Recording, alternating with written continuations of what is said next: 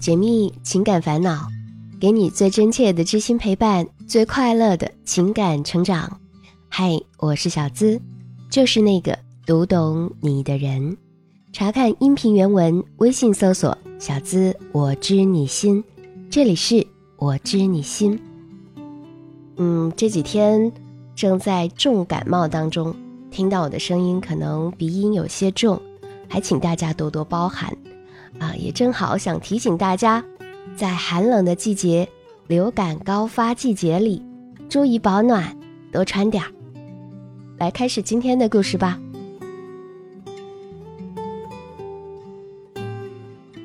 青青今年三十一岁，她的父母是相亲认识的，爸爸初中毕业，又当了几年兵，所以思想比较前卫，但她的妈妈没有受过教育，且固执己见。所以两人经常会有不同的见解，吵闹打骂也是家常便饭。从小，青青和弟弟妹妹就是在父母的打骂中长大。每次他们吵架说离婚，他的心里便充满了恐惧和悲伤。他恨自己的父母，恨自己出生在这样一个家庭，但同时也觉得妈妈很可怜，所以会听他的话。高中时。虽然父母已不再那么频繁的吵架，但青青还是想逃离。她渴望自由，更渴望关爱。她希望离这个让她痛苦的家越远越好。大学的三年时光，虽然青青也遇到过喜欢的人，也有人追过她，但她想起一年一万多的学费，就觉得自己只有拼命的学习，去拿奖学金，才能对得起父母。所以他一次恋爱也没有谈过。毕业实习，青青去了外地，但他妈妈一次次的劝他回去工作，最终他还是回了老家。回到小县城后，青青发现了就业困难，大企业进不去，小商贩他又看不上，于是只能先找份临时工作。但青青又不满足于现状，他决定一边打工一边考事业单位。他想努力地改变自己的生活，就是在他一个人默默努力的时候，在网上认识了明。明在外地工作，青青觉得他身上有着特殊的气质和精神，有良好的生活习惯，单纯的生活圈，会关心人等等。就这样，他们网聊了大半年。明每天都会给他打电话、发信息问早晚安，还经常鼓励他，真的很贴心。这让青青觉得生活有了盼头。一三年春节，青青考过了编制，明回家过年，他们见了一面。虽然样貌并不是青青喜欢的类型，但想起那些温暖过他的日子，他还是接受了他。到了一三年暑假，他们已经认识一年多了。有一天，明告诉他，他想结婚了，而青青才考进编制半年多。压根儿没想过这件事儿，但他还是和家里人说了明的情况，家人都反对，觉得他在外地又没有正式工作，除非他能回来考公务员，否则根本不可能。而明也不同意回来，所以就一直拖到了一三年秋天，最终明提出了分手，说他给不了他想要的，再拖下去也毫无意义。分手后。青青一直陷在那段感情里，觉得对方太过决绝，没有情义，一直痛苦了五年，直到一八年才慢慢好起来。但那五年中，他也被催着相过好多次亲，不是他嫌对方矮，就是家人嫌对方没有正式工作，或者别人嫌他矮，总之都没成。一八年七月，青青的表妹给他介绍了雨。与外表并不优秀，个头也不高，但很有能力，在县城买了房和车，脾气也好。想着自己年纪也不小了，青青就想着和雨相处看看。虽然雨工作很忙，陪青青的时间也有限，但他真的是疼她，包容她，而且变着花样的哄她开心。他觉得他虽然情商不高，但是真心对她好。认识四个多月之后。雨说：“家里人催着结婚，希望他们早日把婚事定下来。”青青妈知道之后又极力反对，说男方又没有正式单位，模样也不优秀，她觉得丢脸。经他妈妈这么一闹，青青也有些动摇了。但是相处这么久，他对雨也是有感情的，就想坚持一下。但他妈妈知道之后，一直闹，饭也不吃，疯了一样，并且在雨来他们家时，看都不看一眼就要出门。最后家里人打圆场说：“再等等吧，到腊月再定也不迟。”雨问青青：“是不是到了腊月就一定订婚？”青青说：“她也不知道。”最后雨还是走了。再后来，他们的关系就慢慢的淡了下来，直到没有联系。但青青还是会想起他，想起他给她的安全感，不想就这样放弃了。现在雨已经好久没有联系他了，但青青还没有放下他。可一想起妈妈的反对，他觉得和雨订婚也是很有困难的。青青真的不知道该怎么办才好。你放着谁的歌曲？是怎样的心情？说给我听？雨下得好安静，是不是你偷偷在哭泣？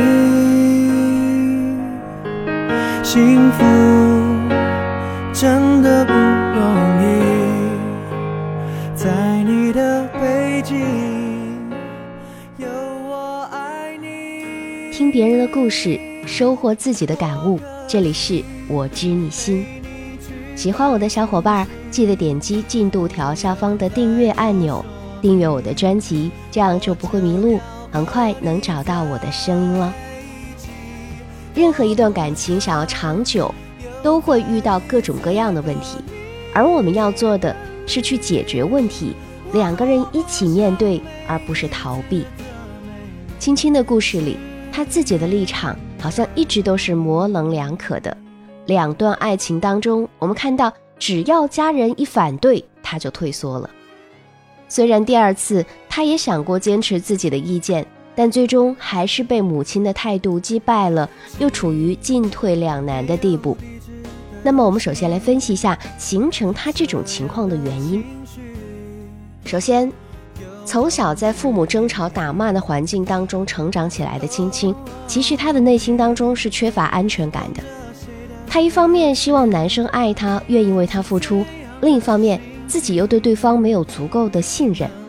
所以在遇到家人反对的时候，他也许是希望对方可以坚定的和他在一起的信心。那样才能证明他是真的爱她，只可惜他没有看到。他一边同情母亲，一边又觉得很恨，所以性格当中不自觉就会夹杂了左右摇摆的成分，以至于成年之后仍然没有形成自己独立思考的能力。对于爱情，他一边憧憬，也一边在逃避。第二，缺乏主见，没有良好的爱情观。青青的母亲生活在农村，而且没有受过教育，所以她的思想停留在挑对象要看外表、身高、工作、学历等方面，这不足为怪。但是青青上过大学，受过高等教育，却也在外貌、职业等方面来评判一个人是否合适作为结婚对象，这确实有些不应该呀。挑对象，特别是想要结婚的，人品、三观、性格、兴趣爱好。哪一样其实都比外表要重要，你自己要明白，你想要的究竟是什么，而什么样的人才是适合自己的，这一点必须要有主见，而不是听从父母的安排。所以，爱情观是否正确，将直接影响到你未来的生活。这个世界上没有十全十美，就如鱼和熊掌不可兼得。心理学家认为，两个人结婚，六个人结合，背后还有两个圈子：双方的婚姻背景里站着双方原生家庭的父母以及一众好友同僚。结婚后生活的维系，很多都要归于家教、价值观的互相契合。而作为子女，婚姻得不到家人的祝福，我们应该怎么办呢？第一，管理好情绪，适度的参考别人的建议。大部分父母反对子女的婚姻，其实是担心他们对自己选择的另一半没有足够的了解，但也有像亲亲父母那样，说你们的条件不匹配，嫌丢人什么的。但婚姻终究是自己的事情，得听从自己的内心啊。当爱情遭遇父母的反对，我们应该沉住气，用耐心和现实条件来说服父母，尽量不要和他们斗气。像青青这样的，可以和他妈妈分析一下实际情况，比如他身高也不高，长相也不算出众，就算是事业单位，年龄已经不算优势了。如果条件好的，肯定也会要求高。所以能够找到对自己好、经济条件也不错的人，其实已经算很不错了。虽然说兼听则明，但我们也要学会客观地对待别人的看法和评价。